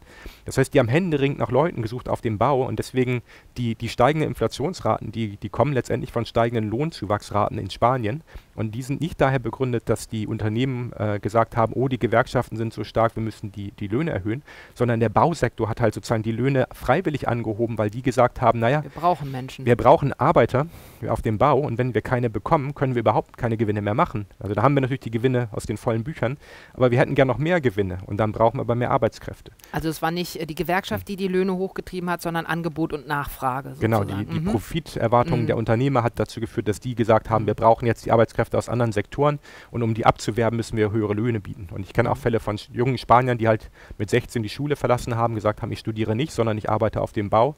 Das hat drei, vier Jahre geklappt, jetzt sind sie seitdem zehn Jahre arbeitslos. Also das sind natürlich auch Leute mit reingezogen worden, ähm, denen konnte man, kann man nicht vorwerfen, dass sie von, von Makroökonomie nichts verstehen und deswegen wussten, was da kommt. Aber mhm. letztendlich, was ich halt sagen will, wenn die private Verschuldung steigt, dann, wirkt, dann kurbelt das natürlich auch die Wachst das Wachstum an in der Wirtschaft und wie gesagt auch die Inflationsraten an. Ähm, und das private, die private Verschuldung steigt aber normalerweise nicht äh, unendlich. Das heißt also, wir müssen ja die Verschuldung immer wieder zurückzahlen und wir haben halt kein privates Geld, wo wir halt sagen können, das kann ich unendlich erzeugen. Ja, der Staat, wie gesagt, kann das über die Zentralbank immer wieder erzeugen auch und, und ist sozusagen sicher, muss das nicht. Also er, er zahlt immer wieder zurück, er zahlt immer wieder die Staatsanleihen aus, aber er muss sozusagen die Staatsverschuldung nicht auf Null reduzieren. Mhm. Wir aber müssen das eigentlich machen. Also das heißt, am, am ja, also eine Bank äh, wird jemandem, der 70 ist, keinen 40 Jahre Kreditvertrag mehr geben, äh, über äh, irgendwas auch nur. Mhm. Ja, sondern eigentlich ist bei uns das so im privaten Bereich auch die Unternehmen, das ist wird zwar auch mal wieder übergerollt, aber letztendlich auch die Unternehmen müssen darauf achten, dass sie nicht auf einmal dastehen und die Verschuldung nicht mehr zurückzahlen können. Ja, also wenn ich als, als Privatperson meine, meinen Kredit nicht mehr tilgen kann, dann gehe ich in die Privatinsolvenz ähm, und auch als Unternehmen natürlich. Insofern, wir haben im privaten Sektor bei den Unternehmen und Haushalten gibt es ein ganz klares Limit der Kreditnachfrage. Das heißt also, auch wenn die Banken sozusagen theoretisch Geld einfach als, als Buchhaltungskonstrukt sozusagen erzeugen können, aber wir müssen das ja alles zurückzahlen. Ja, insofern selbst zu 0% würde ich mir sozusagen natürlich als Privatperson jetzt nicht irgendwie 100 Millionen Euro leihen oder irgendwas, weil wie gesagt, das muss ich zurückzahlen und dass man irgendwas findet momentan mit einer positiven Rendite ist ja gar nicht gesagt. Also privat kann ich zwar Geld schöpfen, aber nicht unendlich, anders als der Staat. Genau. Und dann gibt es eine dritte Möglichkeit, haben Sie gesagt, das ist Export. Genau, das heißt also, was auch noch eine Möglichkeit ist, die, äh, die Geldmenge sozusagen im Wirtschaftskreislauf zu erhöhen und damit vor allem auch die Einkommen. Wir können natürlich auch ans Ausland verkaufen. Ähm, das heißt also, die Ausländer bezahlen uns und dann, äh, ja, dann haben wir sozusagen mehr Einkommen und haben auch mehr Geld. Das heißt also, wenn zum Beispiel ein, äh, ein Däne hierher kommt nach Flensburg und der kauft sich ein Fischbrötchen, naja, dann äh, klar, der, sagen wir mal, der gibt dänische Kronen aus oder er zahlt mit seiner Kreditkarte vielleicht einfach. Also er zahlt mit seiner Kreditkarte und dann äh, wird sozusagen die, die deutsche Bank mit, mit der dänischen Bank, die der Kreditkarte zugeordnet ist, dann müssen die reden. Das heißt also, die dänische Bank sagt der deutschen Bank, okay, hier, äh, unser Kunde hat was bezahlt, äh, du kriegst Euros von uns, ja, wir besorgen uns die, wir verkaufen irgendwas dänische Staatsanleihen, was auch immer wir haben. Wir kaufen Euros sozusagen bei der EZB und die überweisen wir euch dann. Und klar, die, die Bank in Deutschland von dem Fischbrötchenverkäufer, die schreibt natürlich dann auf dem Konto des Verkäufers dann eine Eurosumme gut. Ja, und insofern da, da kann natürlich auch Geld, also Giralgeld nennt man das dann, da kann auch Geld und, und da kann auch Einkommen erzeugt werden. Und ähm, Sie haben gesagt, das ist ein Problem, dass wir Deutschen so viel Geld oder ein, ein Problem, ich meine, das hören wir auch immer wieder, wir sind die Exportweltmeister. Äh, in Deutschland wird in einem hohen Maße Geld über den Export erzeugt. Und das wiederum ist für die gesamte Eurozone schwierig. Genau, das heißt, ähm, generell spricht ja nichts dagegen, dass man Export hat und Importe. Aber wenn man halt zwei Regionen hat und die eine Region kauft immer sehr viel mehr von der anderen Region als andersherum, dann wandert natürlich auch sozusagen, dann wandert das Geld natürlich auch langsam, aber sicher in die eine Richtung. Das heißt also, die einen haben immer mehr Geld, äh, nämlich weil sie so viel exportiert haben und die hoffen natürlich in der Zukunft, dass sie sich dafür was kaufen können und die anderen haben immer weniger Geld. So, aber, aber das ist natürlich, ähm, die Frage sozusagen ist jetzt, wenn die einen immer mehr Geld haben, dann können sie sich auch immer mehr leisten und haben auch immer mehr Beschäftigung wahrscheinlich und die anderen haben immer weniger Geld, können also auch immer weniger ausgeben und irgendwann haben die ein Beschäftigungsproblem. Hm. Ja, und, und da ist sozusagen natürlich die Frage, wir haben ja noch mehr Sektoren, also natürlich kann auch der Staat dann einfach mehr Geld ausgeben, theoretisch, oder die private Verschuldung steigt an. Insofern, das ist theoretisch zu kompensieren. Aber wir können ja nachher nochmal drüber reden, über Spanien vor und nach der Krise. Äh, das muss natürlich nicht immer hinkommen. Und mhm. dann hm. haben wir eventuell Beschäftigungsprobleme, die daraus dann resultieren. Wir exportieren aber auch deshalb, also ich meine, die klassische Geschichte ist ja, wir exportieren als Deutsche deshalb so viel, also das ist vielleicht ein Ungleichgewicht, aber das, die Ursache liegt, weil wir so tolle Produkte haben. Mhm. Und die anderen haben halt nicht so tolle Produkte. Das heißt, wir sind eben die bessere, wir sind nicht in der Dienstleistungs, wir sind keine Dienstleistungsgesellschaft, wir sind immer noch sozusagen eine Produktionsgesellschaft, wir sind halt deutsche Ingenieure, wir haben tolle Produkte wie VW mhm. und den exportieren wir. Mhm. Und die anderen sind selber daran schuld, dass sie es nicht tun. Ja, ja, klar. Das ist halt, also das ist ja auch richtig, dass die deutschen Produkte gut sind und sie sind auch relativ günstig. Meistens. Das heißt also, wir, ja, wir, ich meine, manchmal verschmutzen sie auch ein bisschen viel. Mhm. Ähm, aber wir haben zum Beispiel auch in, in Deutschland, wir haben die Löhne relativ schleifen lassen. Das heißt also, wenn man in der EZB ein Inflationsziel hat von ungefähr 2%, dann kann man Pi mal Daumen sagen, dass wenn man ein Produktivitätswachstum hat von, von 1% beispielsweise oder 2%, sagen wir 2%, also wir haben ein Produktivitätswachstum von 2%. Das heißt also, der Kuchen wird jedes Jahr 2% größer. Wir verkaufen immer mehr. Genau, dann wäre es mhm. natürlich sinnvoll, dass man auch die Löhne ansteigen lässt. Das heißt, wenn das Angebot steigt um 2%, dann müsste man quasi auch die Löhne um, um 2% steigen lassen. Dann würden wir das quasi zu konstanten Preisen verkaufen können. Wenn wir das aber zu, wenn wir quasi die, die, die, die größeren Tortenstücke sozusagen, wenn wir die dann zu, zu höheren Preisen verkaufen wollen, nämlich 2% Inflationsrate heißt natürlich dann 2% mehr beim Preis, ja, dann müsste ich quasi den, den Arbeitnehmerinnen und Arbeitnehmern müsste ich 4% mehr Lohn zahlen, damit sie quasi den 2% größeren Kuchen kaufen.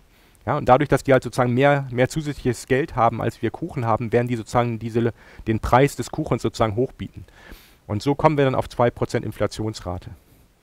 Ja, also man kann ganz grob Pi, Pi, Pi, mal Daumen kann man halt sagen, also ähm, quasi äh, Lohnwachstum minus Produktivitätswachstum, das ist ziemlich genau die Inflationsrate. Okay. Ich glaube, ich habe es nicht ganz genau verstanden. Ja. Okay. Aber ähm, der Punkt ist ja, dass wir sagen, wir haben eben die Löhne nicht mitwachsen lassen. Das ist einer der Gründe, warum wir relativ günstig produzieren können und sehr gut exportieren können. Mhm. Das wiederum führt in Deutschland aber zu Problemen. Genau, das heißt also, die, dieses Exportweltmeistersystem hat ja auch nicht funktioniert. Also wir haben das ja angefangen, Agenda 2010 und so weiter. Und dann bis 2006, bis zur WM eigentlich, hat das nicht funktioniert. Warum funktioniert sowas nicht? Ähm, naja, wenn Sie die Löhne absenken, dann senken Sie natürlich auch die Kaufkraft der Arbeitnehmerinnen und Arbeitnehmer ab. Insofern ja, das Ausland könnte theoretisch jetzt billiger unsere Produkte einkaufen. Aber A, impliziert das, dass das Ausland muss ja irgendwie Einkommen herhaben. Das heißt also, wenn das Ausland sozusagen nicht boomt, dann werden die auch nicht mehr von unseren äh, Produkten kaufen. Und B, äh, wir haben natürlich ein Absenken der Löhne, was halt dazu führt, dass der inländische Konsum absinkt. Ich weiß noch, die in der, in der Tagesschau in der Zeit von 2000 bis 2006, dann hieß es immer die schwache Binnenkonjunktur. Naja. Ja, ach, mhm. das kommt natürlich daher, dass die Löhne nicht vernünftig wachsen. Ja, dass mhm. sich die Leute sozusagen die, die zusätzliche Produktion gar nicht leisten können. Ähm, und dadurch haben wir halt Unternehmen, die halt sagen, naja, die Nachfrage lahmt. Mhm. Ähm, und klar, jetzt ähm, kann sozusagen das Ausland nur dann mehr kaufen, wenn dort die Lage boomt. Und Irland und Spanien boomt natürlich besonders stark so ab 2004, ab 2005. Da gingen diese Immobilienbooms sozusagen nochmal in, in die Vollgasperiode. Und dann fingen halt die Leute dort auch an, sich halt statt vielleicht Opel und Peugeot oder Vauxhall haben die sich dann halt auch Mercedes, BMW und Porsche gekauft. Und dann sozusagen ist bei uns der Export auch so richtig angezogen. Ja, auch, mhm. auch China ist deutlich nochmal angezogen, halt kurz vor der Krise. Ähm, insofern, diese Exportstrategie ist natürlich anfällig, weil man völlig abhängig ist vom Ausland. Mhm. Ja, also wenn wir in Deutschland 50 Prozent oder knapp drunter irgendwo äh, exportieren, äh, klar, wenn, wenn dann äh, die, einer wie Trump kommt und dann die Zölle äh, einführt oder so, dann klar, wir sind extrem abhängig davon. Ähm, und das ist deswegen auch eine, eine schlechte Strategie, weil wir uns abhängig machen von anderen Ländern in Deutschland. Und natürlich, weil wir eine extreme Unverteilung dadurch bekommen. Also wenn sie die Löhne absenken und gleichzeitig aber die Gewinne hochgehen, weil wir mehr äh, exportieren, dann haben wir natürlich eine, eine Spaltung der Gesellschaft in Gewinner und Verlierer, nämlich die Arbeitnehmerinnen und Arbeitnehmer, die dann entsprechend verlieren äh, und äh, die Kapitalbesitzer, die entsprechend gewinnen. Also insofern das ist natürlich äh, gleich doppelt problematisch. Plus das Ausland muss sich ja natürlich zusätzlich noch verschulden und da fließt das Geld dann entsprechend ab und steht auch nicht mehr zur Verfügung für Käufe. Also wir, wir, wir exportieren natürlich dann auch oder wir erzeugen quasi auch Finanzkrisen äh, und Rezessionen dadurch, dass wir halt Arbeitsplätze bei uns halt erzeugen, die auf dem Export basieren. Und das ist, das ist gefährlich.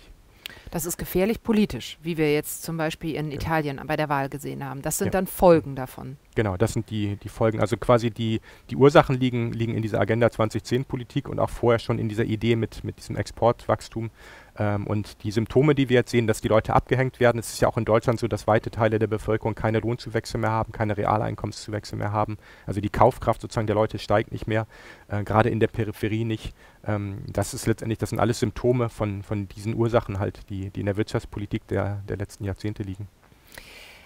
Wie kam es zu dieser Wirtschaftspolitik? Also ich meine, wir hatten doch mal, äh, um den großen Bogen zu machen, ich, hm. ich verstehe das immer, wie gesagt, mit den, wenn es wirklich um die ganz konkrete Geldpolitik geht, ist es für mich schwierig, aber wenn man die großen politischen ähm, Linien zieht, dann gab hm. es äh, sozusagen, das ist die Geschichte, die ich kenne, es gab die große Weltwirtschaftskrise in den 30ern, es gab die hm. große Depression, hm. es gab äh, einen ersten und einen zweiten Weltkrieg hier, es gab sozusagen äh, nach der Depression Keynes, Roosevelt, Keynes in den USA. Es gab hm. eine andere ähm, Vorstellung von äh, Ökonomie, hm. die dann aber auch bei uns eine Regulierung der Märkte ganz hm. stark. Das ja. wurde gesagt. Hm. Die, und dann gab es die berühmten glorreichen 30 Jahre von 45 hm. bis 75. Da hm. hat das funktioniert. Und seitdem funktioniert es nicht mehr. Da gibt es verschiedene Gründe oder verschiedene Annahmen der Gründe für. Hm. Aber eine verschiedene eine, eine, Politik, die ja offensichtlich, ich habe hier noch ein Interview mit äh, Wolfgang Streeck ausgedruckt, hm. äh, der ja als Sozialwissenschaftler auch darüber spricht, hm. eine Krise, die dann zu diesen Demokratiegefährdungen führt. Hm. Wenn es die seit 40 Jahren gibt und wir jetzt so stark mit diesen, hm. also die Symptome so zutage treten, Warum wird diese Wirtschaftspolitik nicht stärker in Frage gestellt? Oh, ich würde sagen, in den letzten Jahren haben wir das ganz deutlich getan. Wir haben okay. ganz deutlich jetzt diese Wirtschaftspolitik in Frage gestellt. Es ist natürlich so, dass die Politik auch gewisse Beharrungskräfte hat und ähm, natürlich ist es schwer auch für die Wissenschaft dann Gehör zu finden teilweise, aber ich denke schon, dass gerade diese Kritik am Exportweltmeistersystem, dass das inzwischen schon fast Konsens ist auch, dass, dass wir mit diesem System nicht mehr weiterfahren können in Europa. Ähm, inzwischen hat ja selbst die Eurozone einen Exportüberschuss. Ähm, mhm. Das heißt also, wir, wir zwingen auch den Rest der Welt in ein Defizit. Also auch das ist natürlich wieder problematisch. Ähm, ich glaube, dass ähm, ja, es gibt definitiv Wechselwirkungen zwischen Politik und Wirtschaft, aber ähm, es ist natürlich auch so, dass, dass quasi diese, diese Einkommensungleichheit und Vermögensungleichheit, die angestiegen ist, wir haben das eigentlich, das ist wie so ein Frosch, ja, wir sitzen quasi im Wasser und es wird immer wärmer.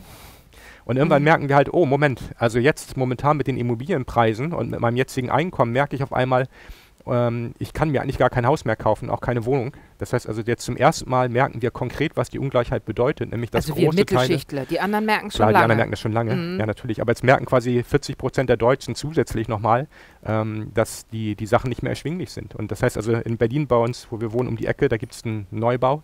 Da kostet eine 99 Quadratmeter Wohnung mit einem kleinen Balkon an der Hauptstraße nichts Besonderes, kostet 899.000 Euro. Wahnsinn. Ja, und dann mhm. fragt man sich natürlich, wer soll das bezahlen? Die Mittelklasse bestimmt nicht. Ja, und das ist natürlich, also das wird natürlich jetzt sehr viel konkreter für die Menschen, die halt merken, okay, also eine Marktwirtschaft mit wenig Staat bedeutet natürlich, dass die Leute am Markt, die hohe Einkommen haben, sich was leisten können. Und die kriegen dann auch natürlich, die kriegen mit dem Geld die Ressourcen oder jemanden, der sozusagen für sie die Ressourcen produziert. Das heißt also, in Berlin wird sehr viel gebaut, aber nur für die Reichen. Ja, und das ist natürlich, da funktioniert die Marktwirtschaft. Hundertprozentig. Das ist kein Fehler der Marktwirtschaft. Die Marktwirtschaft bedeutet, dass die Leute mit Geld sich die Ressourcen aneignen können. Und die, die keins haben, kriegen sie halt nicht. Und deswegen, glaube ich, sinkt es jetzt langsam ein bei den Leuten, dass sie halt verstehen, okay, jetzt wissen wir wieder, warum wir eigentlich den Staat brauchen, warum wir Regulierung brauchen, weil sonst die Managergelder jedes Jahr um 10% steigen und ansonsten alles andere an Gehältern mehr oder weniger eingefroren ist. Und ähm, diese Entwicklungen laufen ja schon seit 20, 30 Jahren. Ähm, aber wie gesagt, es, es dauert halt immer, äh, bis wir das sozusagen realisieren. Aber sind Sie da, also mir erscheinen Sie da als recht optimistisch, wenn Sie sagen, ähm, die Leute realisieren das. Jetzt bin hm. ich auch bekennende Pessimistin, ja. aber ich habe den Eindruck, die Leute realisieren ja nicht die dahinter liegenden Mechanismen, über die hm. wir jetzt lange geredet haben, die für hm. Menschen wie mich hochkomplex zu verstehen sind, hm. sondern die sehen, für mich wird es schwieriger, andere bekommen das Geld umsonst, sprich Geflüchtete zum Beispiel. Hm. Das bedeutet, das eigene Unbehagen, ähm, wird übersetzt in eine, in eine, stärkere Renationalisierung, in eine Abwehr von Menschen, die weiter unten sind. Also hm. das, was wir in Italien erleben, was wir auch in anderen Ländern erleben, was überall diskutiert wird als der Rechtsruck. Ist hm. es nicht so, dass hm. das, was Sie beschrieben haben, eher flächendeckend in diese Art von äh, politisches Ressentiment übersetzt wird? Nun ja, ich würde halt behaupten, wenn man halt sagt, die Arbeitslosigkeit und die Probleme in der Peripherie kommen daher, dass, äh, dass die, die ausländischen, äh, ausländische Konkurrenz zu hoch ist, ähm, das, ja, in einem gewissen Sinn ist da auch was dran. Also ich kann das verstehen, wenn zum Beispiel die britische Arbeiterklasse halt sagt, naja, wir werden schon in, von den Mieten her sozusagen unter Druck gesetzt von, von Zuwanderern, die auch nach, nach Wohnungen suchen. Das ist natürlich klar, dass dann die Mieten steigen. Also das Problem, denke ich mal, ist der Mangel an, an, an wirtschaftspolitischer Politik. Also wir haben zum Beispiel, wir hatten mal Vollbeschäftigungspolitik, wir hatten mal in Deutschland eine Arbeitslosigkeitsrate von 1%. Ja, wenn alle beschäftigt wären, dann hätte man auch keine Angst vor Zuzug. Wir hatten ja die Gastarbeiter zum Beispiel, die, die Millionen in, in Millionen sozusagen höher zugezogen sind. Und eigentlich, äh, eigentlich sollten die ja nur, nur als Gäste sozusagen kurz ein bisschen arbeiten. Viele sind dann geblieben, war aber auch alles gar kein Problem. Insofern, also wir waren in Deutschland schon mal weiter, aber es liegt natürlich auch daran, dass wir natürlich jetzt sehr viel mehr, wir haben sehr viel mehr Niedriglohnsektor. Ja, die Politik hat sich damit gebrüstet, halt diese ganzen Millionen Jobs im Niedriglohnbereich. Ähm, das ist natürlich klar, dass die Leute dann halt äh, sparsam gucken, wenn, wenn dann noch sozusagen Leute aus dem Ausland kommen und, und dann im Zweifelsfall auch noch Jobs annehmen, die eventuell noch, noch über denen liegen, die sie selber haben. Also insofern, ich denke, wenn man. Oder wenn sie aufstocken müssen, ne? So oder klar, mhm. Aufstocker mhm. und ja, mhm. ja, klar, auch, auch die, die Lage in vielen Branchen ist natürlich ist extrem schlecht. Also auch bei den Schlachtern beispielsweise ist mhm. es halt mhm. so, dann kommen halt Gastarbeiter aus dem Ausland und die durften ja bisher zumindest äh, auch zu, zu ausländischen Löhnen bezahlt werden. Das ist ja klar, dass die Leute, die dann keine Arbeit mehr finden, dann sagen, das liegt genau daran. Das, das ist mhm. auch nicht mhm. von der Hand zu weisen. Aber wie gesagt, also ich denke, ähm, wenn, man, wenn man mehr Richtung Vollbeschäftigungspolitik gehen würde, dann würde man sozusagen den Druck einfach rausnehmen und äh, damit, glaube ich, wäre wär auch schon sehr viel von diesen Ressentiments wären dann beseitigt. Wie würde man das tun? Das haben wir hier auch auf dem Zettel stehen. Was ist zu tun? Ja, ich glaube, das ist relativ einfach. Also wir haben ja gerade über die Wirtschaft geredet und wenn man sozusagen die, die Anzahl der Beschäftigung erhöhen möchte, dann müssen die Ausgaben steigen, ja, weil nur dann werden die Unternehmen auch mehr Leute einstellen.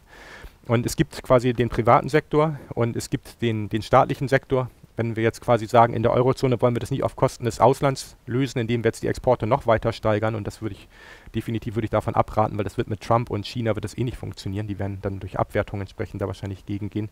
Also dann, wenn der private Sektor, die Haushalte und Unternehmen, wenn die nicht mehr Geld ausgeben und momentan kann man die nicht zwingen und man sollte sie auch nicht zwingen, dann muss der Staat ja letztendlich mehr Geld ausgeben.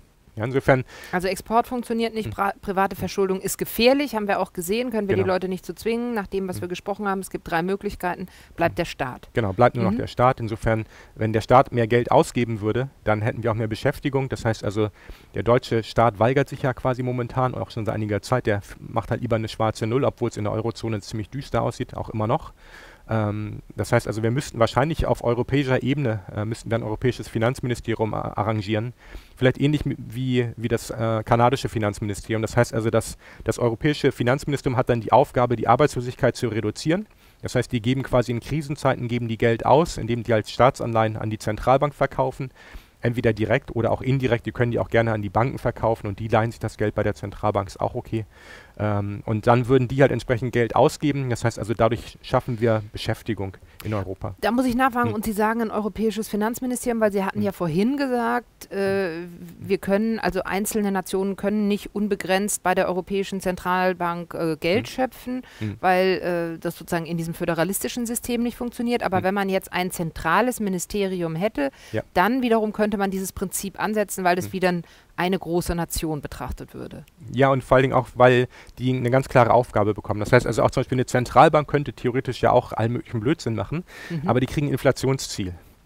Ja, und ich meine, einige sagen jetzt, die EZB könnte auch ein Beschäftigungsziel haben, aber das würde nicht viel bringen. Die haben ja schon sozusagen die Zinsen auf Null und, äh, und, und das ist ja alles schon auf, auf expansiv gestellt. Aber wenn man jetzt sagt, wir machen ein europäisches Finanzministerium und die haben die Aufgabe, äh, die Arbeitslosigkeit in der Eurozone zu reduzieren auf, auf irgendeinen groben Wert. Ja, ich meine, wir können uns auf irgendwas einigen, politisch zwei bis fünf Prozent vielleicht oder irgendwas in die Richtung. Also dann Jetzt sind es elf, ne? Mhm. Genau, jetzt, oder ja, äh, mhm. dann, dann könnten die halt, dann könnten die halt auch einfach sagen, okay, dann, dann geben wir halt mehr aus, dann machen wir halt Infrastrukturprojekte, wir verbessern zum Beispiel die, die Transportinfrastruktur oder wir, wir machen äh, erneuerbare Energien.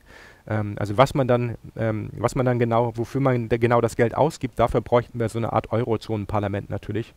Das heißt, ich würde auch dafür plädieren, halt diese Eurogruppe aufzulösen oder einzuhegen demokratisch. Also wir müssen dringend dafür sorgen, dass wir äh, demokratische Strukturen bekommen und nicht, dass irgendwelche Technokraten dann äh, bestimmen, welche Austeritätspolitik wo getrieben wird. Also das muss man dringend äh, einschränken. Und wenn dann natürlich, also wenn Brüssel dann quasi mehr Geld ausgibt, dann haben wir überall in Europa mehr Einkommen. Und dadurch haben wir auch überall in Europa mehr Steuereinnahmen, ohne dass die Staatsausgaben erhöht worden sind. Das heißt also auch der Stabilitäts- und Wachstumspakt, der kann dann viel einfacher eingehalten werden.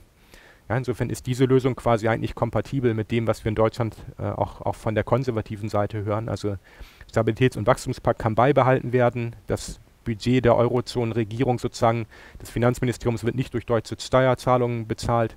Ähm, das, ist eigentlich, das ist eigentlich kompatibel. Insofern halte ich diesen Plan für. Das ist der Plan von Macron. Ja, der, der, Plan von hm. Macron hm. ist noch ein kleines bisschen anders, okay. aber dahin könnte er mal führen. Die Europäische Kommission hat ja auch schon sich geäußert. Es gibt ja die, die Präsidenten, vier, fünf Präsidentenberichte äh, auch. Also die wollen ja in Richtung dieser fiskalpolitischen Instanz gehen. Genau. Insofern ist das sozusagen jetzt eine etwas spezifischere Ausgestaltung von den groben Plänen, die auch schon existieren. Ja. Okay, also Sie sagen, wir brauchen eine demokratische Legitimierung ähm, hm. der Kommission oder mhm also dass sie nicht mehr sozusagen selbstständig tun können, was sie wollen, nach Griechenland reisen und sagen, äh, ihr müsst sparen, ja, ähm, ich meine, das, also das würde sich quasi automatisch oder fast vollautomatisch erledigt haben, wenn man halt, wenn man halt quasi auf Ebene der Europäischen Kommission quasi ein Finanzministerium hat und die quasi mehr Geld ausgeben, um die Arbeitslosigkeit zu reduzieren, dann würde auch äh, natürlich Griechenland den Stabilitäts- und Wachstumspakt gar nicht brechen. Die müssen aber eine Art Masterplan haben, daher auch nochmal die demokratische Legitimierung. Die müssen sozusagen einen Entwicklungsplan für das gesamte, für den gesamten Kontinent oder beziehungsweise für die gesamte ähm, Europäische Union haben. Wenn Sie sagen, mhm. man könnte erneuerbare Energien, mhm. Infrastrukturprojekte, mhm. ich müsste mir überlegen, was macht Sinn, wo will ich hin? Genau, das macht das Eurozonenparlament. Also mhm. ganz grob, man könnte ja überlegen, wie Thomas Piketty hat es auch vorgeschlagen, mhm. grob 120 europäische Abgeordnete im Eurozonenparlament und die entscheiden dann, wofür das Geld dann ausgegeben wird. Wie gesagt, das ist zusätzliches Geld geschaffen durch die Ausgabe von Eurobonds, die von den Banken gekauft mhm. werden. Insofern, da wird kein Steuerzahler irgendwas da äh, zubezahlen müssen. Und dann äh, kann man sich ja überlegen, also ich meine, das ist ja von der Politik völlig abhängig, ähm, wenn die halt sagen, wir wollen die Infrastruktur so ausbauen, um die Produktivität zu erhöhen, oder wir machen äh, vielleicht auch Infrastruktur, um, um dort zu helfen, wo es strukturell nicht so gut aussieht. Das ist alles, das ist alles möglich sozusagen. Also es ist nicht so, dass jetzt der Staat automatisch dadurch größer wird, sondern man kann ja auch einfach mal hören, was ist denn, was ist denn das, was der private Sektor gerne hätte? Ja, und mhm. die wollen natürlich auch wahrscheinlich, die wollen äh, einen Ausbau von, von IT-Infrastruktur, die wollen vielleicht auch ein europäisches Bahnsystem haben, um die Transportkosten zu reduzieren. Ja, also da, also da können, da kann es auch sozusagen Win-Win-Situationen geben. Halt. Nachhaltigkeit als Thema, klar. Nachhaltigkeit, genau. Also das sind die Eurobonds. Was Sie gerade mhm. vorgeschlagen haben, mhm. ist das, was unter dem Schlagwort Eurobonds äh, genau. durch die Welt geistert. Ja, die werden auch komplett risikolos. Das heißt also, die Investoren wüssten auch bei den Eurobonds, okay, das sind sozusagen die Sachen, die komplett ohne Risiko sind. Alle anderen Länder können natürlich immer noch pleite gehen, aber jetzt, wo wir halt einen sogenannten Spender of Last Resort haben, also jetzt, wo sozusagen halt die Arbeitslosigkeit bekämpft wird in der Krise, ist es natürlich nicht nicht mehr so wahrscheinlich. Das heißt also auch in den USA können natürlich auch die US-Bundesstaaten können auch pleite gehen, die können auch in die Insolvenz gehen. Äh, Puerto Rico hat gerade ein bisschen sowas, äh, ein Problem dahingehend. Ähm, aber damit wäre sozusagen halt äh, diese Idee weg, dass die Finanzmärkte die, die Länder steuern, ähm, mhm. weil das sollte man definitiv, damit sollte man definitiv aufhören. Ich, wir haben das jetzt zehn Jahre lang gemacht ähm, und ich denke, wir haben deutlich gesehen, dass es nicht funktioniert. Also gerade auch ähm, in Griechenland werden vor allen Dingen junge Leute bestraft. Äh, gerade die Jugendarbeitslosigkeit ist, ist horrend hoch. Ähm, das macht keinen Sinn, da Leute zu bestrafen, die eigentlich nicht, nicht gewählt haben äh, zu dem Zeitpunkt, als diese Entscheidungen getroffen worden sind äh, in Griechenland. Also, und dann wären diese Eurobonds die Möglichkeit, sozusagen die politische Governance zurückzugewinnen in der Europäischen Union, ohne alles auf Null zurückdrehen zu müssen. Genau, das wäre eigentlich das. Also man würde quasi die Währungsunion komplettieren, so wie das ja viele schon vorher auch mhm. gesagt haben. Also es war ja auch so, schon so bei der Euro-Geschichte, dass halt von Anfang an die amerikanischen Ökonomen haben eigentlich alle gesagt, das kann nicht funktionieren. Ja, Paul Krugman mhm. als liberaler Ökonom von der, von der Ostküste ähm, oder auch der, der Ökonom von, von Reagan, ähm, und auch die englischen äh, Ökonomen, sowohl links wie auch rechts, haben gesagt, das funktioniert nicht, weil äh, eine, eine Region in der Eurozone, bei der es sozusagen abwärts geht, wirtschaftlich gesehen, die, die kann sich mit Fiskalpolitik nicht stabilisieren, die kann sich mit Abwertung nicht stabilisieren und dass die Geldpolitik sozusagen ihr zu Hilfe kommt, darauf kann sie nicht bauen. Also man muss letztendlich auch nochmal genau hingucken, welche Fehler wurden gemacht ähm, und ähm, das ist natürlich hart sozusagen für die Betroffenen, ähm, weil natürlich auch also Schweden und Großbritannien sind draußen geblieben aus der Eurozone und ähm, ich würde mal behaupten, die sind auch beide besser durch die Krise gekommen äh, als, als die Eurozonenländer. Mhm. Ja. Bis auf Deutschland vielleicht. Ich weiß es nicht. Ja, ja. uns geht es ja auch in vielerlei Hinsicht nicht so mhm. gut, wenn mhm. man genauer hinguckt, aber ganz so schlecht wie Italien oder Spanien genau, geht es uns nicht. Griechenland, genau. Ja. Okay, also dann wissen wir, was zu tun wäre. Was mhm. passiert denn, wenn es nicht getan wird? Ich denke, wenn wir nichts tun, dann bekommen wir einfach äh, eine ziemlich langweilige Wiederholung von der letzten Krise. Das heißt also in der nächsten Rezession. Und ich habe gerade gesehen, die amerikanische Zentralbank hat gestern die Zinsen wieder erhöht. Das macht sie normalerweise so lange, bis dann irgendwann die Inflationsrate einbricht und dann ist Rezession. Das heißt also, dann geht sozusagen das BIP wieder runter.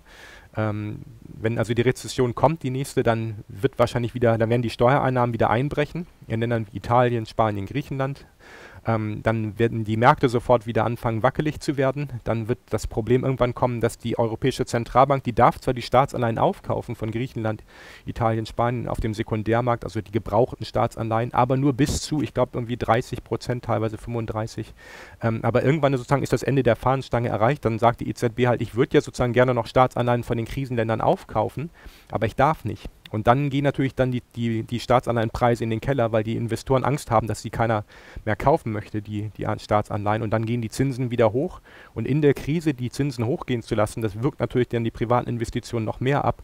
Und dann haben wir sozusagen in der Krise auch noch eine, eine Reduzierung der Nachfrage, eine Reduzierung der Kaufkraft. Das haben wir ja vorher schon gesehen ab 2010, dass das äh, tödlich ist. Und dann kann es natürlich sein, dass dann die Finanzmärkte anfangen, gegen Griechenland und so weiter zu spekulieren. Und ich glaube, dieses Mal werden wahrscheinlich auch die Länder, die Regierungen entsprechend vorbereitet sein und irgendwann dann halt auch sagen, okay, ähm, jetzt treten wir aus dem Euro aus, weil wir in Griechenland schon jetzt, also die Griechen haben jetzt 20 Prozent angenommen, es steigt die Arbeitslosigkeit wieder um 15 Prozentpunkte an. Bei der nächsten Rezession, dann wären die bei 35 Prozent Arbeitslosigkeit.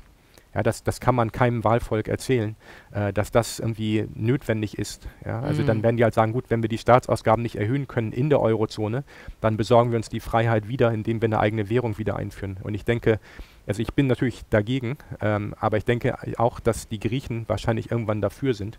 Und ich verstehe es dann auch im Zweifelsfall, dass es so ist. Also man kann jetzt nicht irgendwie sagen, aus deutscher Sicht, der Euro, den kann man eh nicht mehr auslösen. Ja, ich meine, natürlich, laut, laut den Gesetzen darf man das natürlich nicht, mhm. aber die Länder werden natürlich irgendwann nicht mehr, äh, nicht mehr in der Lage sein, diese Arbeitslosigkeit aufrechtzuerhalten. Und so war das ja auch in der großen Depression. Man, man hing am Goldstandard. Dadurch hatte man auch bei den Zinsen relativ äh, wenig Spielraum, weil man die immer so halten musste, dass der Wechselkurs stabil ist zu den anderen Ländern. Und wenn man die Zinsen aber absenken wollen würde, um die Beschäftigung anzukurbeln und auch die privaten Investitionen, dann müsste man austreten aus dem Goldstandard. Das ist ja damals auch passiert. Ja, und die Länder, die ausgetreten sind, die haben sich dann auch wirtschaftlich erholt. Und so würde es wahrscheinlich in der Eurozone auch äh, äh, sein. Insofern, wie gesagt, dass Deutschland sich jetzt einfach zurückzieht auf die Situation und auf die, auf die, auf die Lage und sagt, naja, uns geht es gut und der Rest muss halt damit irgendwie klarkommen.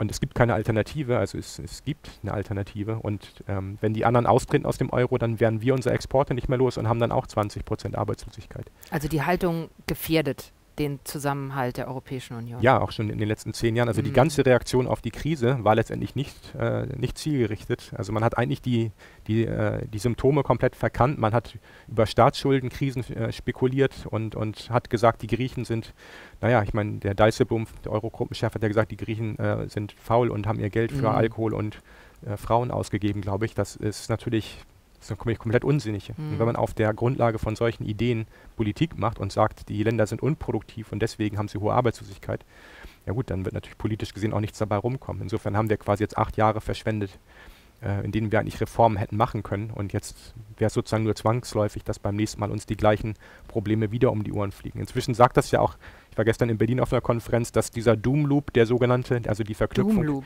die Verknüpfung zwischen, zwischen Staatsverschuldungsproblemen oder dem Problem sozusagen, dass die Staatsanleihen in der Krise an Wert verlieren, mhm. die aber bei Banken natürlich äh, als Forderung gehalten werden und die Banken dann auch Probleme bekommen, äh, weil sich ihre, ihre Forderungen mhm.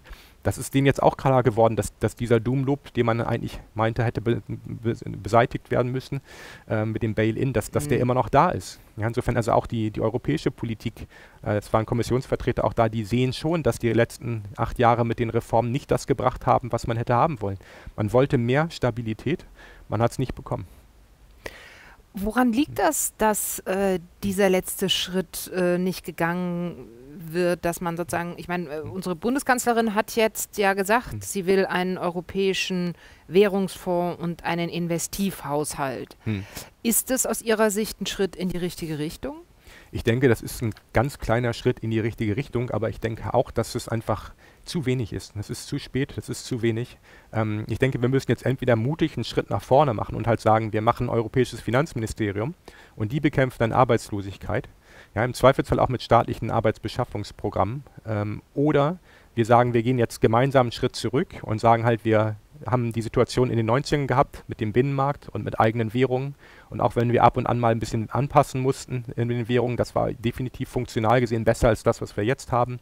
Ähm, ich, ich, denke, wenn, wenn wir nichts machen, dann, dann machen wir uns zum Spielball der Finanzmärkte und dann wird die Unsicherheit noch viel stärker. Und wir, wir gefährden, glaube ich, in Europa einfach das gesamte europäische Projekt. Ja, das ist entweder, entweder sozusagen, wir müssen jetzt klar uns bekennen zu einem Europäer, der Europäerinnen und Europäer und sagen, wir wollen den Menschen helfen, überall. Ähm, und machen das von Europa aus mit dem Europäischen Finanzministerium und stabilisieren sozusagen die Beschäftigungslage und sichern die Leute ab, dass sie halt wissen, nee, bei der nächsten Krise sitzen die dann nicht wieder auf der Straße und verlieren ihr Haus in, in Irland oder in Spanien beispielsweise. Mm. Ähm, oder wir sagen halt, nein, wir gehen jetzt zurück zu den Nationalstaaten und dann bekommen die sozusagen wieder das Mandat, für die Beschäftigung zu sorgen. Aber diese Idee sozusagen, dass der Markt dafür sorgt, über die privaten Investitionen, die Beschäftigung so irgendwie zur Richtung Vollbeschäftigung zu drücken. Ich glaube, dieses, also das war ja genau auch vor der großen Depression eigentlich die Idee, die sich quasi in der großen Depression total erledigt hat. Da hat man dann auch sofort gemerkt, äh, der Staat muss natürlich damit reinbuttern und muss auch Arbeitsplätze schaffen, ähm, entweder direkt beim Staat oder durch zusätzliche Ausgaben, damit die Unternehmen im privaten Sektor mehr Leute einstellen können. Ich denke, da wiederholen wir quasi die Geschichte eigentlich. Und Haben das, wir den äh, vergessen, den Fehler? Ja, ich denke, das ist einfach, in der, in der Wirtschaftswissenschaft haben wir leider eine, eine Entwicklung gehabt seit den späten 70er Jahren, äh, die weggegangen ist von der keynesianischen Theorie und hin zu der sogenannten Angebotstheorie, wo man sagt, Steuersenkungen und Produktivitätserhöhungen führen dazu, dass die Wirtschaft besser wächst. Und dann gibt es ja auch das, das famose Trickle-Down. Neoliberalismus ist das Schlagwort. Genau, oder? Finanzmarktliberalisierung. Man mhm. hat halt gedacht, dass das funktioniert. Ähm, aber ich denke, es ist jetzt nach 30, 40 Jahren klar geworden, dass das einfach auch nach den eigenen Ideen nicht funktioniert hat. Also auch die, die Privatisierung zum Beispiel sind ja eigentlich grandios gescheitert. Ähm, also die, die Produktivität ist ja in diesen Unternehmen nicht gewachsen. Ähm, und wir kriegen immer mehr Probleme mit der Infrastruktur, weil dann auch gerade bei den privaten Investitionen im öffentlichen Bereich, also bei den PPP-Projekten, also mhm. bei den privaten äh, Private-Public Partnerships, mhm. wie es im Englischen heißt, also die privat-öffentlichen mhm. Partnerschaften, da kriegen wir teilweise ganz schlechte öffentliche Produkte sozusagen wie die Autobahn zwischen Bremen und Hamburg. Äh, und gleichzeitig ähm, merken wir, dass die Profite sehr stark äh, hochgehen bei den privaten Unternehmen und der Steuerzahler eigentlich da äh, sehr stark für bluten muss. Insofern, das hat sich eigentlich alles zerschlagen. Also wenn die Leute gemeint hatten vor 40 Jahren, ist es eine gute Idee.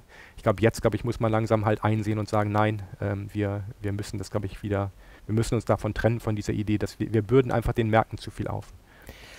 Und dass das nicht geschieht, hat das was damit zu tun, dass dann äh, Privilegien abgegeben werden müssen? Denn ich meine, diese hm. Schere zwischen hm. Arm und Reich, die aufgeht, die ja nachweislich aufgeht, Sie haben hm. Piketty äh, zitiert, gibt es viele andere. Ähm, äh, das bedeutet ja auch, dass, ähm, das hat, glaube ich, Colin Crouch gesagt, ähm, wirtschaftliche Macht lässt sich ja ummünzen in politischen Einfluss. Klar, ja.